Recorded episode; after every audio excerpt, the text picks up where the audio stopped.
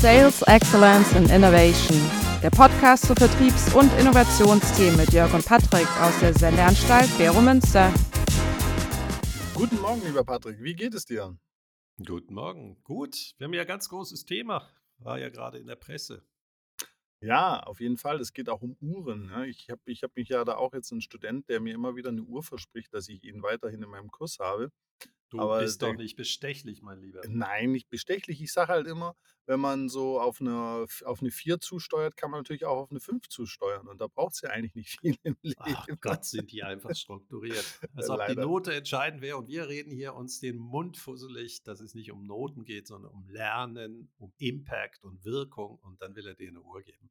Ja, Oder der andere, die andere wollte die zehn Fragen, die zehn Vertriebsfragen, wie man Kunden besser einschätzen, habe ich gesagt, ja, und der ist fürs Pricing, für Swim, äh, äh, Flims Larks, für den Skiort zuständig. Ich habe gesagt, okay, dann kriege ich eine Jahreskarte umsonst. Da meint der Kaps die Antwort, er möchte, äh, ich kriege ein Ticket für die Ehrlich Brothers. Nicht mal, dass ich weiß, wer die sind, ne?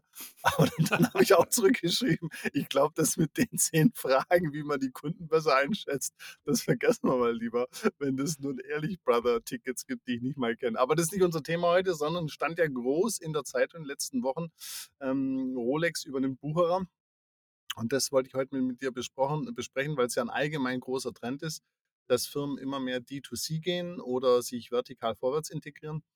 Und genau, da freue ich mich sehr heute mit dir mal das Thema anzugehen, weil das erlebe ich auch in der Beratung und auch als in, in den Studiengängen der große Frust der Hersteller über den Handel und äh, viele, die sozusagen gerade im, im Kämmerchen sich Gedanken machen, wie sie das Ganze umgehen können. Ja, es ist deshalb ja interessant, weil äh, Rolex bisher nur Uhren hergestellt hat. Also nur, Mhm. das ist natürlich gut. Und eigentlich stellen sie ja keine Uhren her, sondern sie lösen den Job äh, eines Statussymbols. Das ist Ne? ein Produkt, was man auch nicht kaufen kann. Man hat das Gefühl, man muss, es muss einem zugeteilt werden. Mhm. Und die haben jetzt äh, ihren größten Händler gekauft, Bucherer. Der soll selbstständig bleiben. Mhm. Und Bucher ist äh, heute ein klassischer Juwelier, Uhrenhändler äh, an den Top-Location, ähm, auch in Amerika. Und Rolex übernimmt. Und jetzt ist natürlich die Frage, warum machen die das? Mhm. Hast du dir mal Gedanken gemacht dazu? Weil das ist ja eigentlich eine typische Geschäftsmodellfrage, Mhm. Weil man weggeht von dem klassischen mehrstufigen Vertrieb, den werden Mhm. sie behalten, Mhm. aber dass man auch versucht, einen eigenen Vertrieb zu machen. Du hast es äh, äh, mit diesem wunderbaren Buzzword äh, Direct to Consumers äh, Mhm. bezeichnet. Genau. Was ist deine Einschätzung dazu? Also der Rolex-Fall finde ich jetzt noch mal ein bisschen komplexer. Also ist nicht so ein ganz klassischer D2C-Case, aber für mich das ganz große Stichwort hier auch für den heutigen Tag ist eigentlich das Thema Kundenschnittstelle. Weil ich kann mir eigentlich vorstellen, wenn man es jetzt mal, wenn man überlegen würde, äh, äh, Bucherer würde in Anführungszeichen nur Rolex verkaufen, muss man vielleicht ja dazu sagen, Bucherer verkauft ja nicht nur Rolex-Uhren, sondern ver verstärkt Rolex, aber auch andere Marken habe ich natürlich den riesen Vorteil als Rolex, dass ich die Kunden, die ja auch vielleicht meine Uhr nicht kaufen, also dass ich den Markt extrem gut verstehe. Und für mich ist halt immer mehr dieses D2C das Thema der, der, der Kundendaten beziehungsweise des Kundenverständnisses, weil wir erleben halt, dass sich viel ändert in dem Einkaufsverhalten, in den einzelnen äh, äh, Märkten und Branchen. Und viele Händler sind halt nicht in der Lage, ihr Hersteller-Ökosystem auf eine Datenreise mitzunehmen, weil erstmal ihre eigene IT-Infrastruktur aus dem 18. Jahrhundert kommt, sie gar nicht den, den, den Job wahrnehmen, dass es bei ihnen nicht darum geht, Logistik anzubieten und neue Pay- und Kassensysteme, sondern dass der Kernjob eines Retailers eigentlich heute ist, optimale Kundendaten vom Kunden zum Hersteller zu liefern und dann im Ergebnis die, die Hersteller so unzufrieden sind, beziehungsweise auch das Thema Kundenbefragungen halt dann auch nicht helfen, wenn du wirklich am Puls der Zeit und dann Digitalisierung, Aktionen machen willst, bei so einer Kundenbefragung, da machen vielleicht 10% der Kunden maximal mit, aufwendig einmal im Jahr. Du willst ja wirklich viel mehr Datenpunkte, du willst viel näher an, an die Kunden ran. Und da wird eben das, äh, das Stichwort Kundenschnittstelle immer wichtiger. Und aus meiner Sicht ist es fast alternativlos für Firmen, an sich zu überlegen, so, so einen Schritt zu gehen wie Rolex. Ich finde es auch spannend, dass du es aus einem ganz anderen äh, Aspekt das Immer. Patrick, das ist ja, immer Das ist ja, das ist, weil du kommst aus dem Datengeschäft. Rolex ist ja eben eine Uhr, die kann man nicht kaufen, die kriegt man zugeteilt. Also Mhm. da gibt es Wartefristen und äh, Das heißt also, Marktforschung besteht bei denen äh, darin, Aufträge anzusammeln, ähm, die sie dann irgendwann in zwei Jahren abarbeiten können. Mhm. Aber wir hatten ja schon darüber diskutiert, dass gerade bei digitalen Produkten oder jedes Produkt, wo ein digitaler Anteil ist, dass der Händler ja gar nicht mehr die Kundenbeziehung haben kann, sondern wegen Software-Updates allein aus der Produktsicht heraus muss der Hersteller ja wissen, wer der Kunde ist. Und natürlich sollte ich das dann auch für die Optimierung machen oder ganz neue Geschäftsmodelle. Aber hier reden wir ja wirklich von mechanischen Uhren.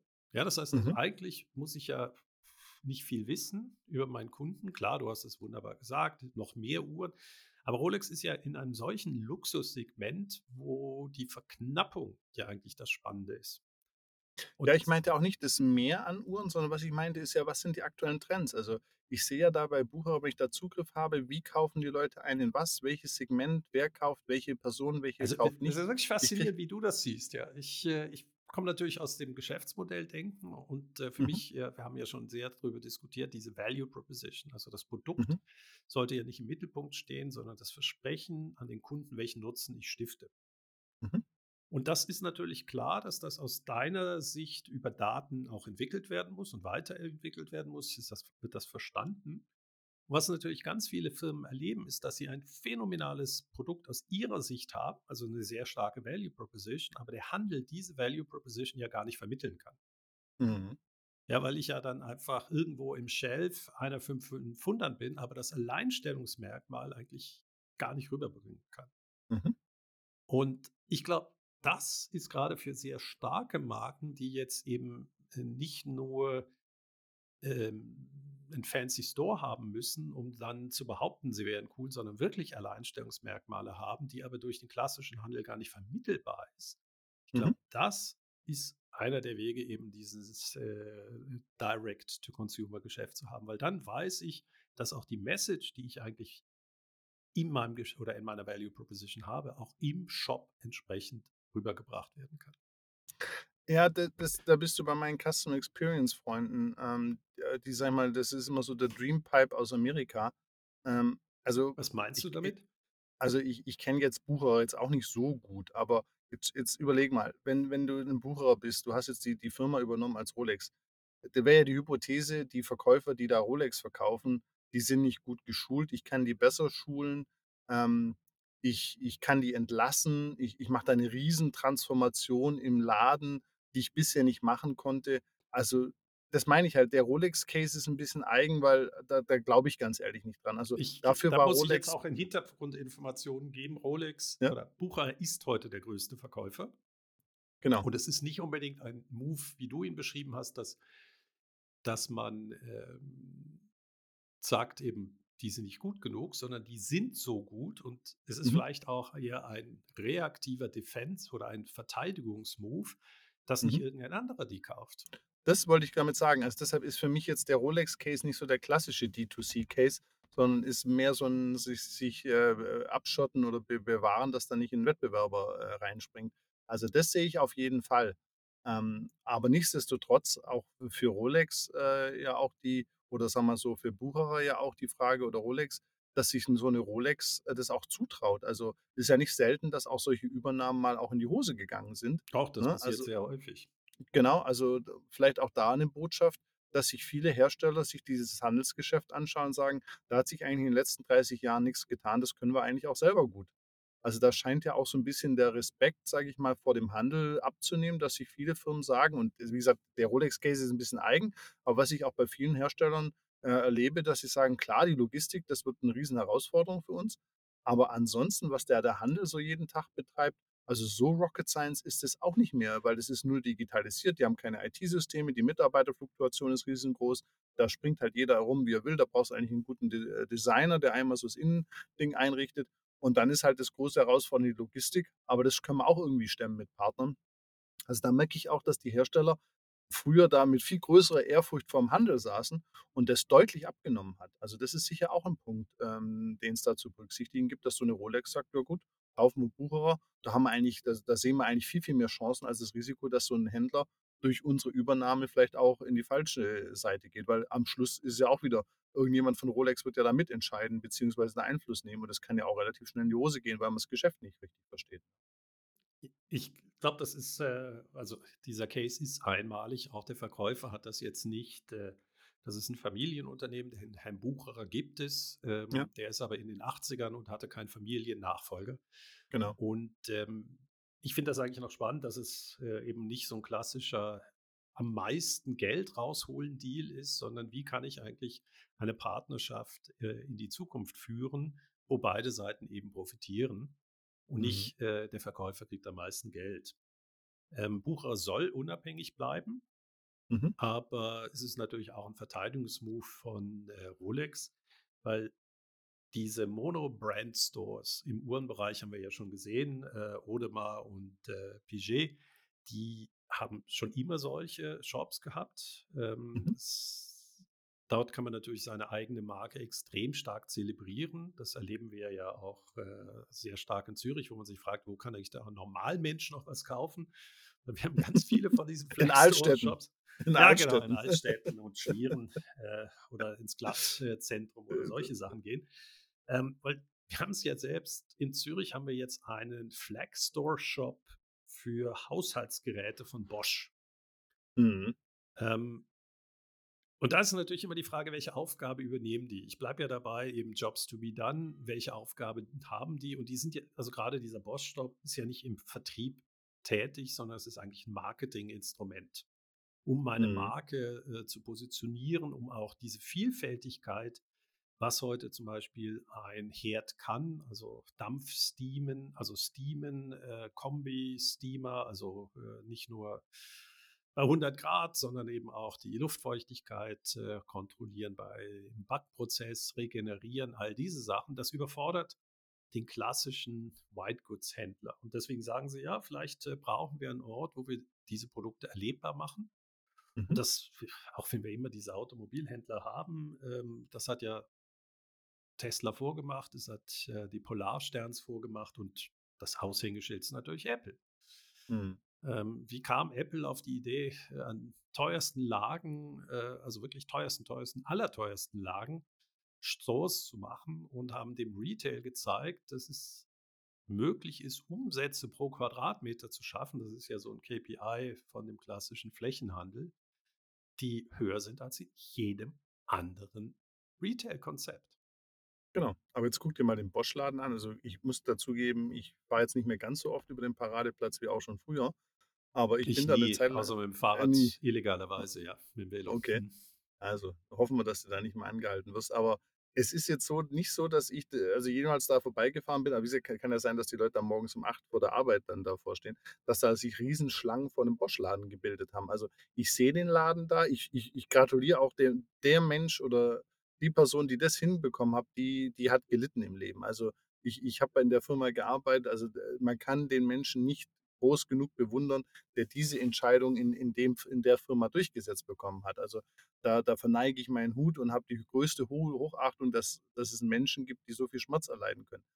Aber wenn ich dann das, das ganze Konzept ansehe, dann sehe ich da auch wieder nur ein schönes Design, da stehen ein paar Waschmaschinen drin und drei Menschen und denke ich mir halt auch, uff, das ist doch auch jetzt nicht so wirklich Bernie. Also, das, also ich muss ganz ehrlich, als ich es dann wieder gesehen habe, dachte ich so, ja, also mehr als so ein, so ein Gag ist es dann halt auch nicht. Also was ist denn die Konsequenz, dass jetzt in allen Zürcher Innenstädten so einen Bosch-Shop gibt, dass der wirklich auch mal auf das Thema, wie koche ich besser, gesündere Ernährung, Bewegung, Lebensstil, dass das so eine Art äh, Gesundheitsinsel wird oder so eine Lebensinsel oder so eine Convenience-Ort, wo man sich trifft und austauscht mit Erfahrgruppen, wie man sein Leben einfach gestaltet. Nein, es ist dann doch wieder so ein, ein schönerer Händler, aber ist das wirklich so viel besser als der Fuscht? Finde ich jetzt extrem schön, dass du das erwähnst, weil das ist ja genau deine, äh, deine ewige Predigt, dass man ja auch eben in solchen Läden Daten erheben kann, aber hauptsächlich auch noch einen weiteren Nutzen als nur Produkte zeigt. Eben. Und äh, ich hatte das ja schon angesprochen, dass eigentlich äh, wir immer komplexere Produkte haben, die die Leute nicht verstehen. Wir nennen das äh, Erfahrungsgüter und die Leute haben keinen, der ihnen zeigt, wie sie sie benutzen, weil der klassische Küchenbauer, der baut die ein und weg ist er. Genau. Und dann darfst du dich mit der Anleitung, die keine Inspiration gibt, äh, damit beschäftigen. Und 90 Prozent beschäftigen sich eben überhaupt nicht damit. Genau. Und die Frage ist eben genau, äh, wie kann ich eigentlich eine Integration zwischen den von Bosch verkauften Geräten, die Sie zum Beispiel über den klassischen Küchenbauer verkaufen, äh, wie könnten Sie ein Erlebnis schaffen, dass eben der nächste Kauf automatisch ein Bosch ist? Ja, und, da, Und da dafür ist zum Beispiel, weiß, habe ich keine Ahnung, aber das wäre zum Beispiel Integration, dass äh, Bosch die Daten bekäme von den Küchenbauern oder eben schon in der, äh, in der, der Backofen eigentlich einen begrüßt und sagt herzlich willkommen. Ähm, Sie haben übrigens, äh, haben Sie Lust, auch noch mehr zu entdecken, was möglich ist. Hier haben Sie einen Gutschein für oder was auch immer, kommen Sie zu uns in den, den Shop. Genau. Das ist fast so eine Art äh, Tupperware-Party, die ist jetzt einfach zu vertriebsorientiert, aber dass Leute mit Begeisterung hingehen. Und das Schöne ist, das muss man wirklich bei uns sagen, wir in unserer Nachbarschaft äh, haben wir jetzt auch immer mehr äh, so Steamer Mhm. oder Kombi-Steamer. Und das Spannende ist, äh, wir haben versucht, so eine Art, äh, immer den Leuten zu erklären, was sie da haben. Und seitdem sie begriffen haben, erklärt der eine Nachbar dem anderen Nachbar, was er jetzt hat. Weil das ist so phänomenal, was diese Geräte können, wenn man mal weiß, was die könnten. Ja, Und wenn sie dafür diese Geräte verwenden würden, ähm, dann sind wir natürlich bei dieser Frage des Geschäftsmodells. Kann ich noch weitere Nutzen stiften? Ich erinnere mich auch an deine Geschichte. Äh, Elektrofahrzeug oder Fahrräder, Velos äh, von Bosch. Aber die Organisation der Community, was man mit diesen Velos alles machen kann, das hat man Komoot dann überlassen, den Stravas überlassen. genau. Aber überleg mal, du zahlst so eine hohe Miete da am Paradeplatz und bist so exponiert. Und also, als wenn ich da vorbeigefahren bin, vielleicht ist im Hintergrund stehen da 100 Leute irgendwo im Keller und ich sehe es nicht, dann möchte ich mich jetzt gleich wieder entschuldigen, bevor, weil mich in letzter Zeit doch mehrere E-Mails erreichen von unseren Zuhörern. Die Ich, ich finde das schön, bei mir ist der, die Mailbox Ja, äh, mit meinem Filter so eingestellt, dass die wahrscheinlich alle im Spam landen. Aber Äh, glücklicher du. Also ich, ich, ich versuche mich politisch korrekt oder juristisch korrekter äh, auszudrücken. Also es kann ja sein, dass ich da an den falschen Zeitpunkten vorbeifahre.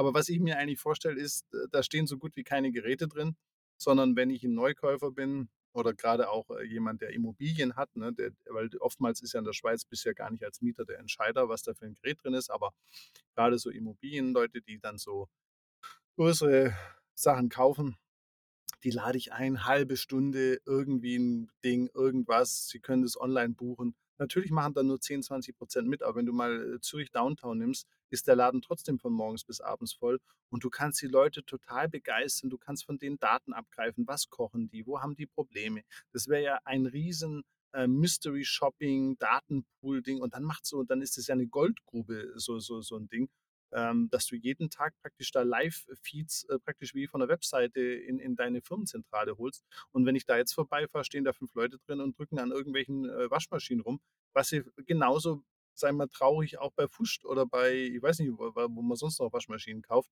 äh, ähm, machen könnten. Also oder Mediamarkt, um eine andere Marke zu nennen. Also so viel toller finde ich das Erlebnis jetzt nicht. Es ist spannend. Also ich würde jetzt, also nehmen wir das einfach, das ist ja ein theoretisches Beispiel, weil beide, Ja. wir kennen weder einen von Bosch, der dafür zuständig ist oder noch was. Aber spannend wäre ja eben eine Kundensegmentierung zu machen und zum Beispiel ähm, Leute, es gibt so, wie könnte man den Markt segmentieren? Das wäre der Ersatzkäufer, der eine bestehende Küche erneuert äh, in seiner Eigentumswohnung. Weil wenn er häufig Eigentumswohnungen kauft, dann ist die häufig, äh, zumindest in der Schweiz, äh, vorher ausgerüstet, also Erstausstatter. Das heißt, man könnte so verschiedene Segmente machen und dann eben entsprechende Erlebnisse drum bauen, wo aber klar ist, dass sie nachher auch betreut in einen ähm, entsprechenden äh, Verkauf münden. Aber zum Klar. Beispiel, während gewisse Wohnungstypen, zumindest in der Schweiz, extrem schnell vermietet sind oder auch verkauft sind, bin ich ja natürlich in Randgebieten, kann die Küche ein Differenziator sein. Hm. Aber dann muss ich natürlich eigentlich den, ähm, den Käufern, und das sind ja häufig die Immobilieninvestoren, sagen, ja, ihr gebt mehr für die Küche aus, aber wenn ihr das so und so im Marketing verwendet, Mhm. dann habt ihr auch einen Differenzierungsfaktor. Ja, also ich Mhm. weiß noch, äh, die Boffi-Küche, das steht zum Beispiel bei relativ vielen Luxusimmobilien, wo ich mich frage, warum Luxus in dieser Landgemeinde äh, Luxus sein soll. Da steht dann, ich, sie haben eine Boffi-Küche. Mhm. Und dann kann ich dieses äh, Modell natürlich sehr gut verstehen, weil dann kann ich dem Investor, der diese Küche kauft, eben auch eigentlich ein ROI bieten, warum er eigentlich vielleicht da und da hingeht. Ja, wir sind natürlich Okay. am Anfang auf diese wirklich, der Ofen in seiner Kernaufgabe, er soll nämlich backen, eingegangen. Ja. Ähm, ich beschäftige mich relativ viel mit solchen Öfen und äh, das Spannende ist, wenn ich heute höre, sagt, sagen die Verkäufer, es geht eigentlich nur noch um das Aussehen. Ja, Genau. also die, die, weil die Küche heute eben nicht mehr äh, durch eine Türe getrennt ist, sondern sie ja Teil vom Wohnzimmer geworden ist, ist sie so ein Aushängestück. Also es tut mir natürlich weh, weil ich koche gerne so, dass man es nachher auch sieht. Also sprich, Küche ist ein äh, Raum, der mit Bewegung ist und mein Wohnzimmer äh, hat nie diesen Fettflecken abbekommen. Ja. Aber ihr merkt deswegen, das ist nicht besser oder schlechter, sondern man müsste sich dann eben sauber überlegen, welche Kundensegmente ich habe, welche Aufgabe übernimmt eine Küche für die. Mhm. Und dann macht so ein Direktvertrieb sehr viel Sinn, weil dann kann ich eine Value Proposition, die ich mir eben überlegt habe, dort auch entsprechend äh, nutzen. Aber es muss eben Mhm. integriert sein in das Ganze. Ja. Nehmen wir aber, Aber mal das Beispiel Nespresso. Ja, weil Mhm. die sind ja eben, äh, das ist ja vertriebsorientiert. Das ist ja nicht Mhm. Showroom. Also der Showroom Nee. ist zwar auch da, aber dort geht es ja um wirklich um Verkauf. Wie, wie Mhm. findest du dieses Modell? Ja, das ist was, was ich meinte. Also das ist genau diese Kombination, die ich heute brauche. Auf der einen Seite Erlebnis. Also ich, ich habe nichts gegen Customer Experience, aber ich bin immer der Überzeugung, das muss zwangsläufig immer mit Verkauf engstens verbunden werden. Und das hat der Nespresso auch gemacht. Also auch im Cross-Selling, dass du da Maschinen hast, dass du da zusätzliche Tassen hast. Also sie haben ja nie nur die Kapseln verkauft, sondern immer schon gleich das ganze äh, Sortiment sozusagen und das gesamte äh, äh, das Lösungspaket, wenn man das jetzt mal so betriebswirtschaftlich ausdrücken möchte, äh, mitverkauft. Und das Zweite ist, du konntest dann auch neue Geschmäcker testen, die konnten auch neue Sachen da vorstellen, konnten gleich das Feedback einholen. Also auch hier konnte man, das meine ich halt, das ist so eine Datenkrake, weil wenn du mal die Ausgangslage anschaust heute in der Schweiz, du hast und auch generell, du hast ja viele oder wenige Händler. Die sind ja oligopolisch meistens strukturiert. Und die haben ein Geschäftsmodell, das ja immer auf Kosten basiert. Das heißt, die fahren die Kosten runter. Das ist Hocheffizienz. Die optimieren, optimieren, optimieren. Und du kommst ja meistens gerade als Schweizer Hersteller über eine Differenzierung. Du willst dich ja differenzieren. Du willst ein Erlebnis bieten. Du willst anders sein. Du willst das, das, das. Das heißt, allein schon von der, von der strategischen Ausrichtungen beider Partner kracht es ja schon mal äh, komplett, weil die ganz unterschiedlich laufen. Und dann kommt ja dazu, und das ist ja das Tolle bei Nespresso, dass du dann noch so, eine, so einen Stecker hattest, dann musstest dich da einloggen, das haben die gleich von Anfang an, haben sie ihre Kundenkarte dabei, also auch genau individualisiert, äh, das Ganze digital nach Hause geschickt und so. Also wirklich auf allen Ebenen das vollumfänglich gemacht. Und das ist das, was du halt heutzutage machen musst, wenn du dich differenzieren willst äh, in, in dem Markt. Oder du bist halt dem Handel total ausgeliefert. Und spätestens in der Schweiz, wenn du die Nummer 3, 4, 5, 6, 7, 8, 9, 10 im Markt bist, dann sieht es relativ schlecht aus mit irgendwelchen Marktanteilen. Du musst dir mal anschauen, im Käsesortiment, im, im, im, im Schokoladensegment irgendwie, was da die Marktanteilsveränderungen sind heutzutage. Das sind im, im Milligrammbereich, äh, äh, gibt es da Veränderungen, einfach weil das alles keiner Daten hat. Alle über die Jahre immer gucken, dass jeder so weiter äh, läuft und nicht pleite geht. Aber da passiert nicht mehr viel. Und da ist eben D2C die Riesenmöglichkeit, über die Kundenschnittstelle viel mehr Daten viel besser zu verstehen. Und vor allem, ich kann da wirklich Differenzierung machen, was ich über Händler, die einfach kostenoptimiert sind, gar nicht mehr hinbekomme. Und das sehe ich halt als das große, die große Problematik, dass viele gar nicht verstehen, dass der Schweizer Handel gerade speziell komplett auf Kosten läuft und nicht auf Differenzierung. Die haben gar keine DNA für Differenzierung und Erlebnis. Ich finde, das ist äh, schön, weil mir, äh, je mehr wir uns mit dem Thema beschäftigen, desto mehr Beispiele sehe ich. Äh, du nennst es immer äh, Direct to Consumer, aber es gibt natürlich auch Direct to Business, Mhm. ähm, wo ursprünglich eigentlich äh, das Gewerbe, was eigentlich ja auch ein mittelgroßer Consumer ist, das entsprechend gemacht hat. Also in der Schweiz haben wir oder auch äh, Liechtensteiner Unternehmen mit Hilti, mit Mhm. seinen Befestigungstechniken. Ich meine, wie absurd hört sich das an, dass es einer schafft, für seine Bohrmaschinen, für seine Befestigungstechniken eigene Retailflächen zu machen. Die sind jetzt nicht am Mhm. Paradeplatz, sondern dort, wo man schnell mit dem Auto vorbeikommt oder einen Kaffee nebenher trinken kann. Ähm, und die öffnet sich jetzt interessanterweise eben auch dem ähm, Profi-Konsumenten. Mhm. Weil sie einfach sagen, ja, wir hatten ja, ihr wisst, dass ich äh, Nägel liebe. Ich hatte das ja mal erzählt, dass man Nägel im Kilopaket verkaufen kann. Da kostet es ein paar Euro. Äh, wenn ich eine Ersatzbefestigung brauche, dann bin ich schon äh, im 10 Franken Euro Bereich pro äh, Befestigung oder ich kann das Engineering übernehmen.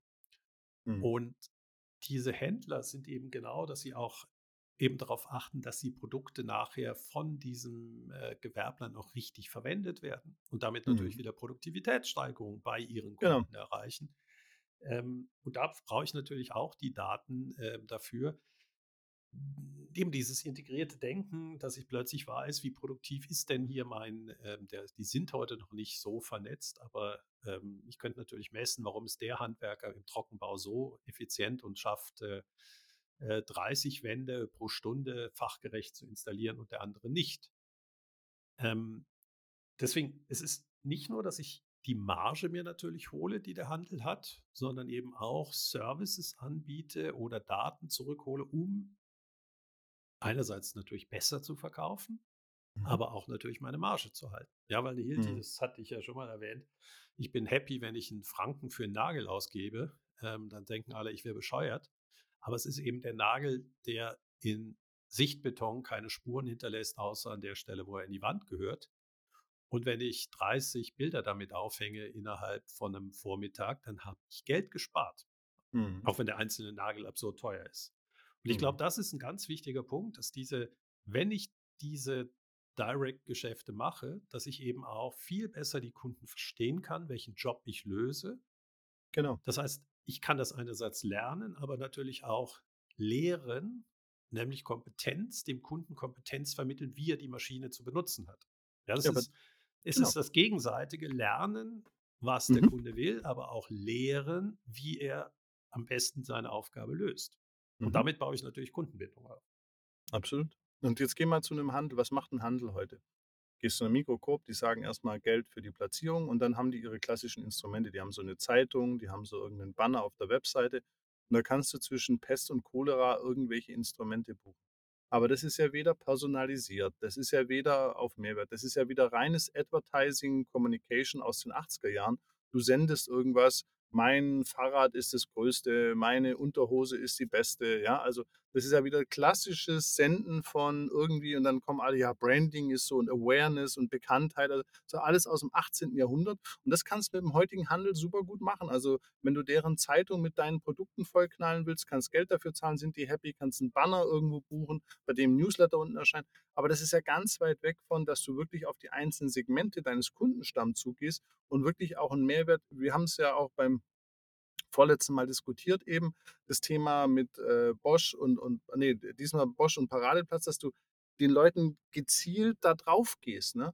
Und das ist halt so eine Sache, wo ich, wo ich wirklich nicht verstehe, ähm, ja, dass da nicht äh, auch der Handel mal aufwacht und sagt, Leute, wir müssen auch stärker die Differenzierung unserer Hersteller unterstützen. Und man sieht es ja auch gerade an der Migro, was haben die alles im, oder Coop, was haben die alles in, in der Zeit aufgekauft?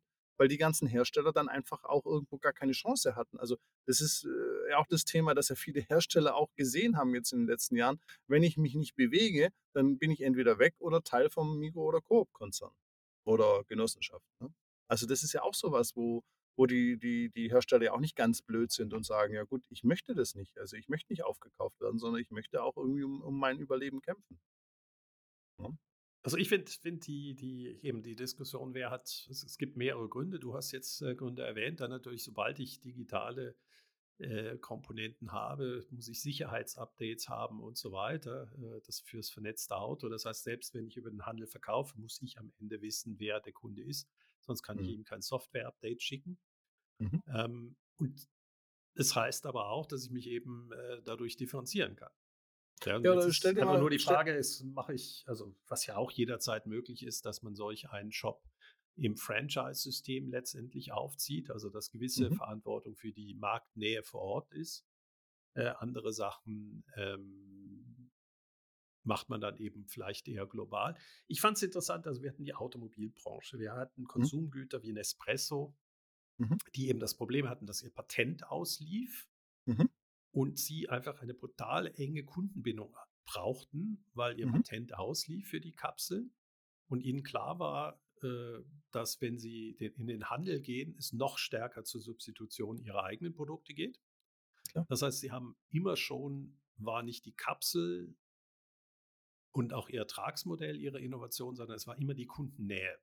Und dann Ja. war eigentlich der Art des Online-Shop-Konzeptes relativ logisch. Dann Mhm. hatten wir Bosch, Rimowa, ein Kofferhersteller, äh, die ganzen neuen Autos, äh, die Chinesen machen das, die jetzt kommen, die äh, Teslas haben es gemacht, die Polarsterns haben es gemacht. Im Fahrradbereich stellen wir das Gleiche fest, also Specialized und Trek kaufen plötzlich Händlernetze auf. Mhm. Und das äh, ist auch gar nicht mal so äh, dumm, weil plötzlich eben die Komponenten vielleicht gar nicht mehr äh, oder jeder Händler versteht eigentlich, was für Komponenten drin sind, weil es ja komplett überfordert. Also versucht man auch dadurch das Customer Experience äh, zu erhöhen, indem man wirklich Fachleute für eine Technik hat.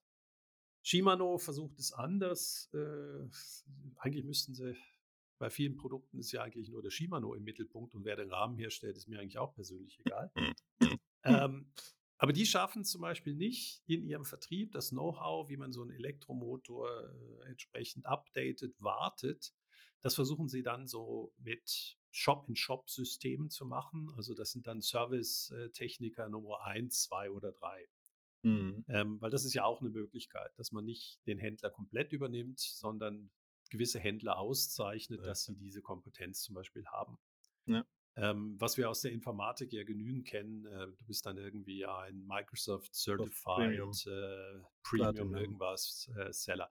Und das ist ja interessant, das ist ja wiederum eine Einnahmequelle auch für die Hersteller. Also Mhm. Microsoft lässt sich auch noch Geld zahlen, damit andere Leute ihre Produkte überhaupt be- implementieren dürfen. Ja, Genau. das ist halt vielleicht auch gar nicht mal, mal äh, uncool, mal zu gucken, eben was machen eben andere Bereiche. Die verdienen auch noch Geld damit, dass andere behaupten, spezialisiert nur ein Produkt verkaufen zu können. Genau. Und sobald du in den Servicebereich reinkommst, das ist ja mit Hildi genannt, ist es eigentlich fast in jeder Branche machbar. Also die Leute wollen ja Nicht heute nur wenn machbar notwendig, also wie willst Ja. du sonst äh, die Qualität sichern? Genau. Ja, nicht Qualität, sondern differenzieren. Und ich habe zurzeit äh, drei Beratungsprojekte, die äh, D2C sind und nicht durch Zufall, sondern du merkst einfach, überall brennt's. Und äh, die einen kommen mehr aus dem Marketing, die sagen einfach, wir kommen gar nicht mehr, wir erreichen unsere Zielgruppe nicht mehr. Die anderen sind so vom Händler gegangelt worden, dass sie sagen, ich will nicht mehr. Und dann gibt es eben so eine dritte Gruppe, das ist aber auch die kleinere, die dann wirklich so strategisch sagt, ähm, die ganzen Flächen werden in den Innenstädten kleiner. Also sowas wie Bosch, äh, Flagship Store, das wäre ja vor zehn Jahren gar nicht möglich gewesen.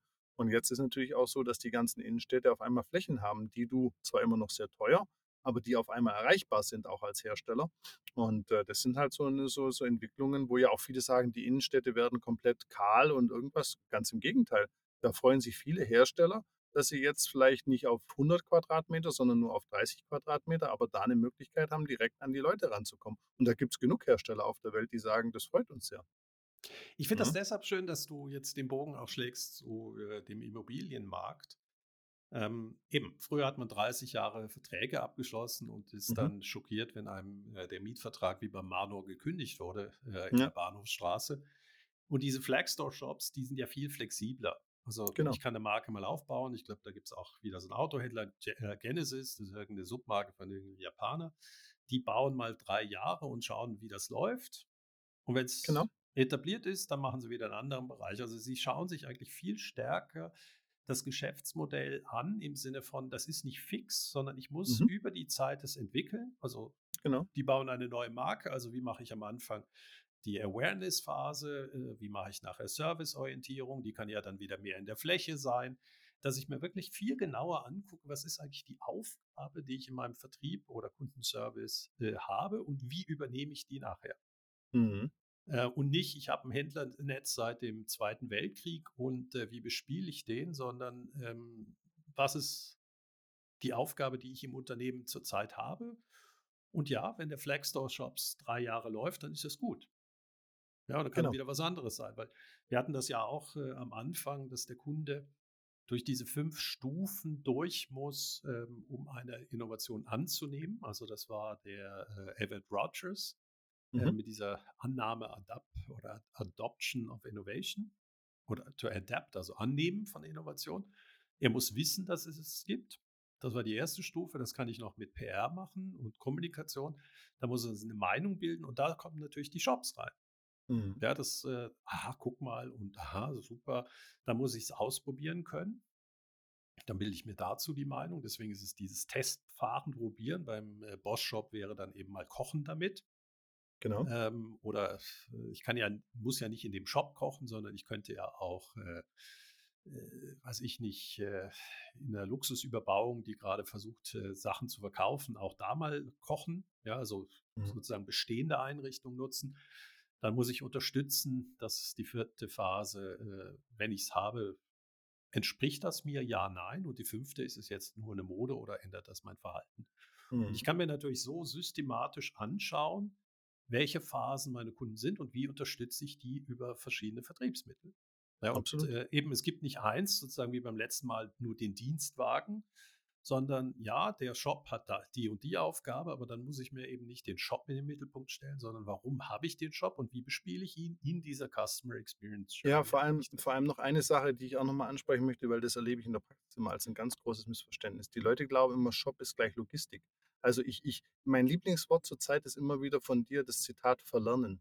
Ich nutze das wirklich oft und sage, Leute, nur weil ihr einen Shop habt, müssen da ja gar keine Produkte drin stehen. Und ihr müsst ja auch gar keine Logistik in dem Shop anbieten.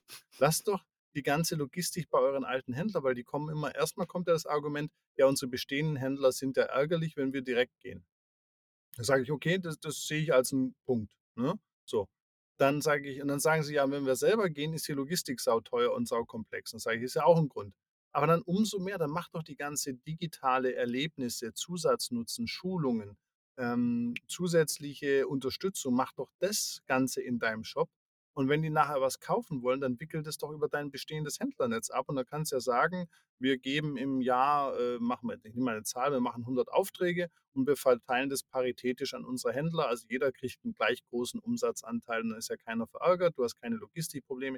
Das ist doch smart. Es ist doch nicht smart, die ganze Logistik über, zu übernehmen, wenn du da schon ein riesen Handelsnetzwerk im Hintergrund hast, das da kämpft und guckt, dass es irgendwie von A nach B kommt. Das verstehe Also ich nicht, finde ich extrem schön, dass du sagst, eben, man kann ja gewisse Aufgaben auch äh, trennen, die heute in Genau. einer Institution ist. Äh, ich erlebe das, äh, ich habe mein Buch Das richtige Gründen, ähm, ist jetzt Standardbuch an einer, einer Fachhochschule geworden. Oh Gott, oh Gott.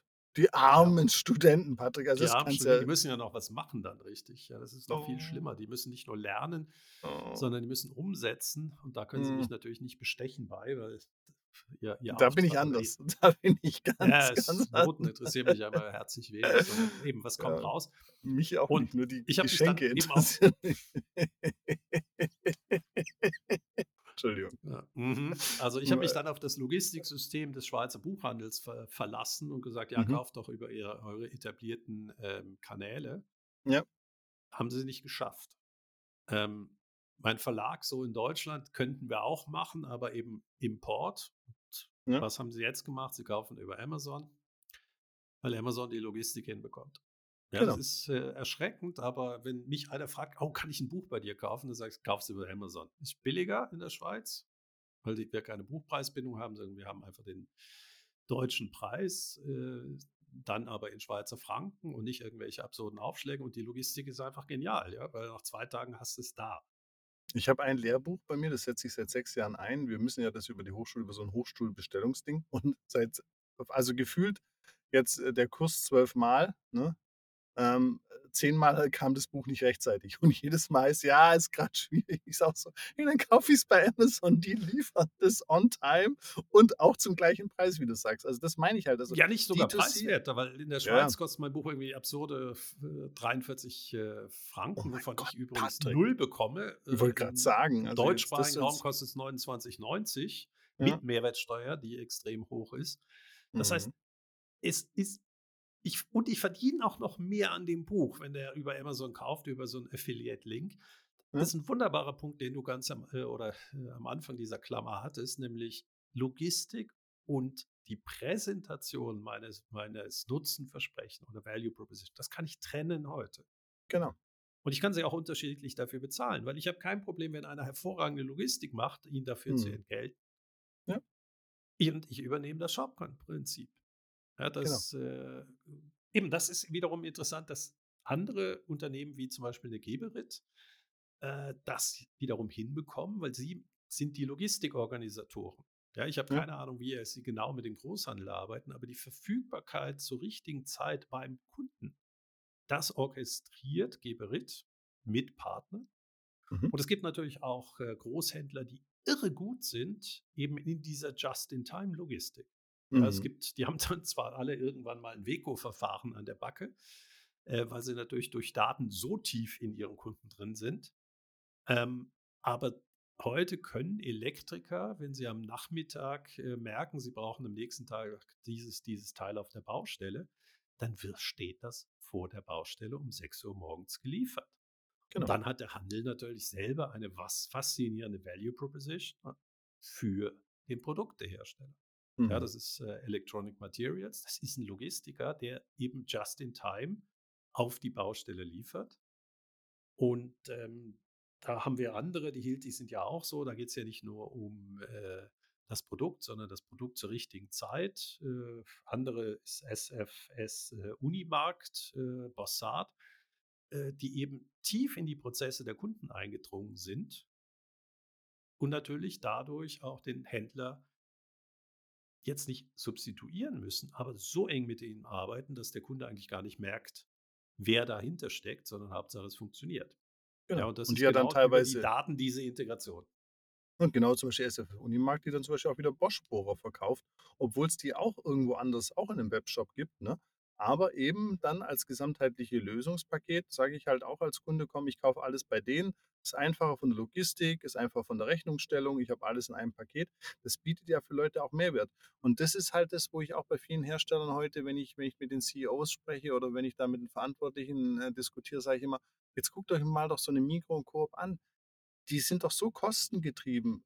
Also die Hoffnung, dass sich da was ändert, wo, woher kommt die denn bei euch? Akzeptiert doch die Firmen, wie sie sind. Man muss das ja gar nicht negativ beurteilen, sondern einfach sagen, die Firmen sind extrem gut in der Logistik, die haben die Kosten extrem gut im Griff, die sind extrem Kennzahlen, quantitativ Kennzahlen getrieben. Nutzt doch die Firmen genau für das, was sie wirklich gut können. Und seht die als die Partner, die sie sind, nämlich Logistikpartner. Aber mehr sind sie dann halt auch nicht. Die helfen euch nicht bei Digitalisierung, die helfen euch nicht bei Di- Differenzierung, kein Erlebnis. Die können Kundenwert nicht steigern. Cross-Selling ist nicht ein Thema. Wir haben gar nicht die Leute und die Fähigkeiten, das zu machen.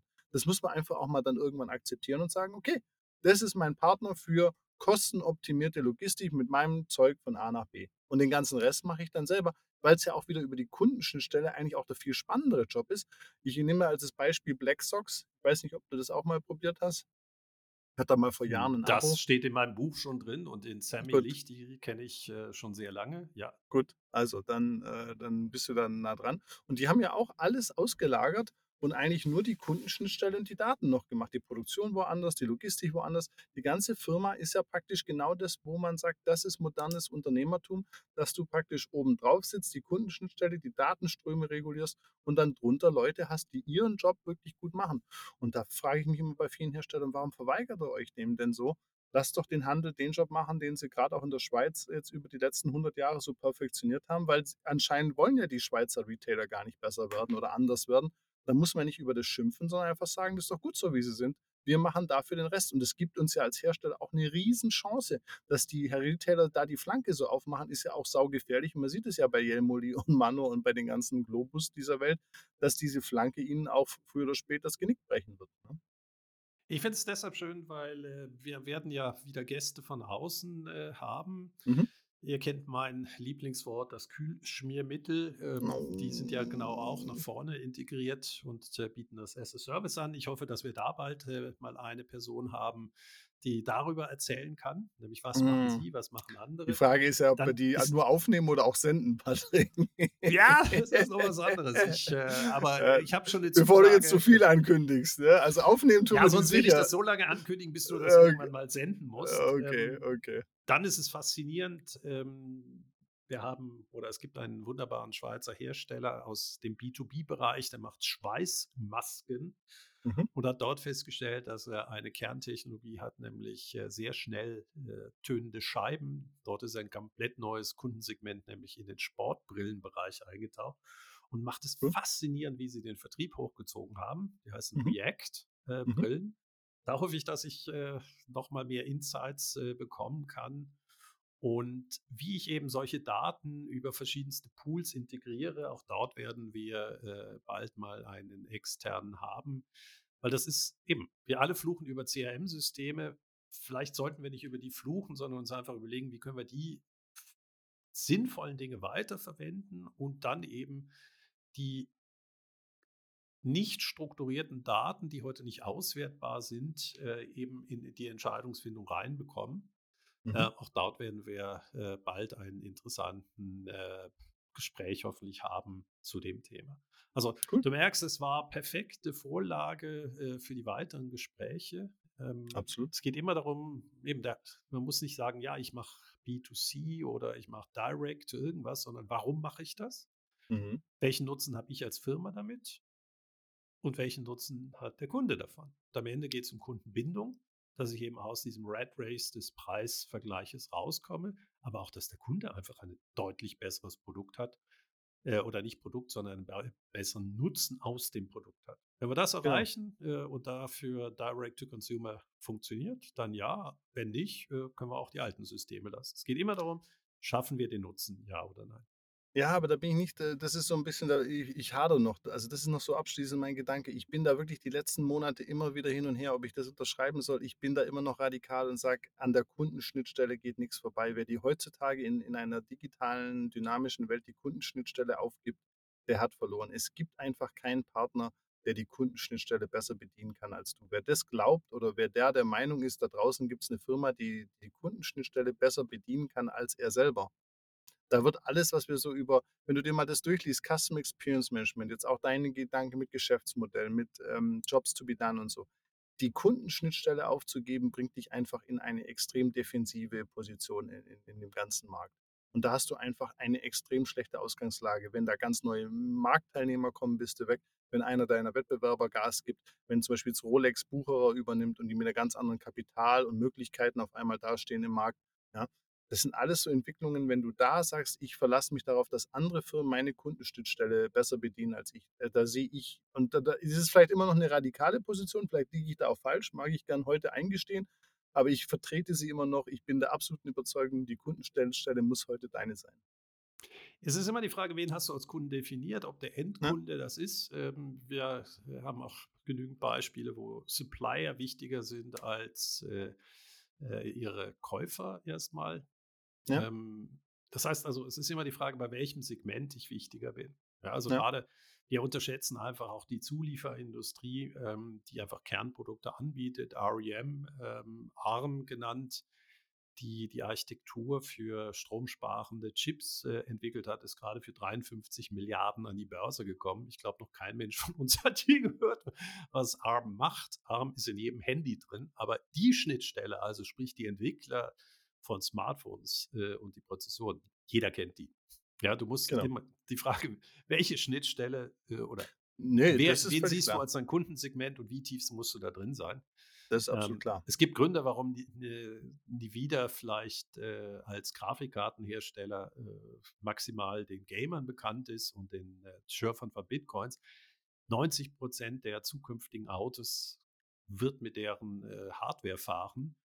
Ähm, ja, irgendwann werden sie auch natürlich den, äh, das Fahrverhalten der Leute kennen, aber ob dann Leute wissen, dass äh, Mercedes powered by Nvidia ist, ist denen eigentlich wahrscheinlich zurzeit egal. Sie sind Marktführer in den Daten, damit sie ihre Sachen optimieren können.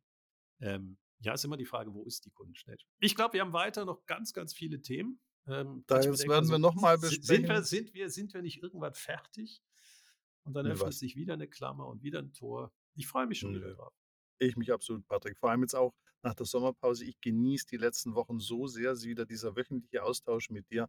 Also ich muss sagen, ähm, wir machen nie wieder Sommerpause. Also die Entzugsentscheidung wird mit jeder Woche, wo wir uns wieder mal sprechen, immer noch größer. Und äh, ich freue mich jedes Mal wieder. Das heißt, ich habe mal wieder eine Stunde mit Patrick. Also vielen lieben Dank. Super, ich danke dir auch. Bis demnächst. Bis dann. Ciao. Ciao. Eine Produktion von Customers X und Fluid Minds im Auftrag des Center for Sales und Retail der Hochschule für Wirtschaft Zürich.